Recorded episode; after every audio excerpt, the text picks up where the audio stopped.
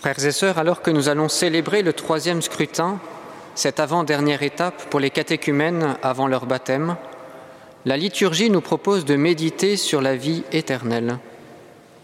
Cette vie est entrevue sous l'angle de la foi comme un chemin vers la résurrection de la chair et une expérience de liberté intérieure. Cette vie n'est pas hors sol, elle est très incarnée, très concrète, à la fois très intime et très ecclésiale.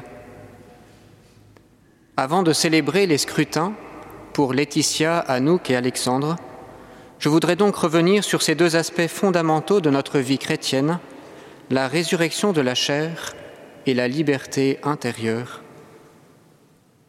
Croire à la résurrection de la chair, c'est passer de la chair au corps.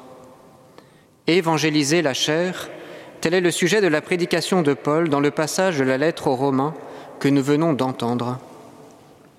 Cette évangélisation est une véritable ouverture à la vie dans l'esprit. C'est une transformation profonde qui advient dès lors que nous vivons de la grâce de notre baptême. Paul nous avertit, l'homme qui vit sous l'emprise de la chair est comme replié sur lui-même. Il est incapable de relation à Dieu plus encore, il n'appartient pas au Christ, il est isolé, désolidarisé de l'Église, enfermé en lui-même, incapable de sortir à la rencontre du Christ et des autres. À l'inverse, l'homme qui vit dans la mouvance de l'Esprit est comme vivifié. Habité par l'Esprit de Dieu, cet homme connaît une vie nouvelle et une forme de repos intérieur, comme nous le dit Ézéchiel dans notre première lecture. Dès lors, tout l'enjeu de notre vie chrétienne, de notre cheminement spirituel, c'est de passer de la chair au corps.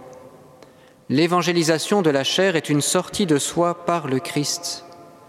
Il ne s'agit donc pas de nier la chair, il s'agit plutôt de l'ouvrir de l'intérieur pour passer du repli sur soi au don de soi, pour passer de l'emprise de la chair à la fécondité dans l'esprit.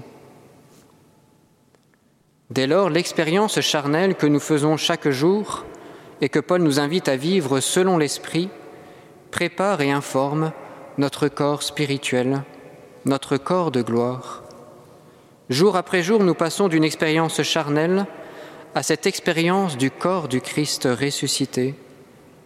Tout ce que nous vivons dans la chair, toutes nos rencontres d'ici-bas, toutes nos activités humaines et spirituelles, nous façonne un corps promis à la gloire. Et c'est ici que se situe notre liberté, et on comprend combien nos choix d'ici-bas informent déjà notre expérience dans l'éternité. Celui qui ressuscitera pour la vie éternelle, c'est celui qui traversera une expérience charnelle vers la gloire dans la mouvance et la force de l'Esprit Saint. Le deuxième aspect des lectures de ce jour, c'est celui de la liberté chrétienne. Pour le dire avec des images que l'on retrouve dans notre évangile, il s'agit de passer des bandelettes de la mort qui entravaient Lazare à la liberté en Christ. Il s'agit de passer du suaire aveuglant au face-à-face avec le Christ qui éclaire. Lazare, du fond de son tombeau, va faire l'expérience d'une libération et d'un dévoilement. Déliez-le et laissez-le aller, dira Jésus à son sujet. Les liens de la mort ne le tiennent plus captif de son tombeau. Désormais, il va pouvoir marcher librement pour retrouver les siens et revêtir un habit de fête pour célébrer la Pâque.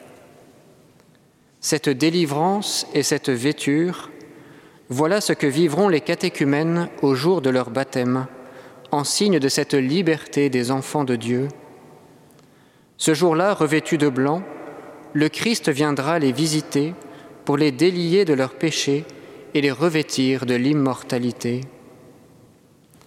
Mes frères et sœurs, cette libération, en tant que baptisés, nous pouvons la renouveler également à chaque confession.